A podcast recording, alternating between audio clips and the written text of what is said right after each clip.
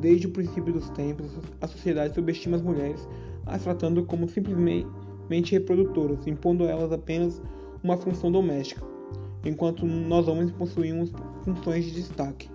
Ainda por cima, mulheres em muitas sociedades, sociedades não possuíam voz, como na Grécia Antiga, onde na democracia mulheres não possuíam direito ao voto.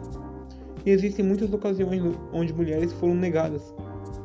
Mas a gota d'água é saber que direitos básicos como frequentar uma escola, o voto, abrir sua loja, viajar ou abrir sua conta bancária sem ter a permissão do seu marido pra, e praticar esportes no Brasil só surgiram entre o século 19 e 20.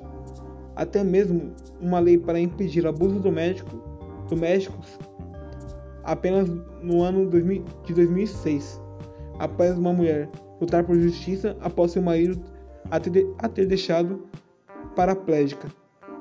Situações como essa deviam ter sido proibidas há muito tempo.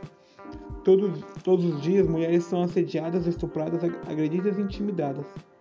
Muitas não denunciam por, por medo ou até mesmo vergonha. Até quando?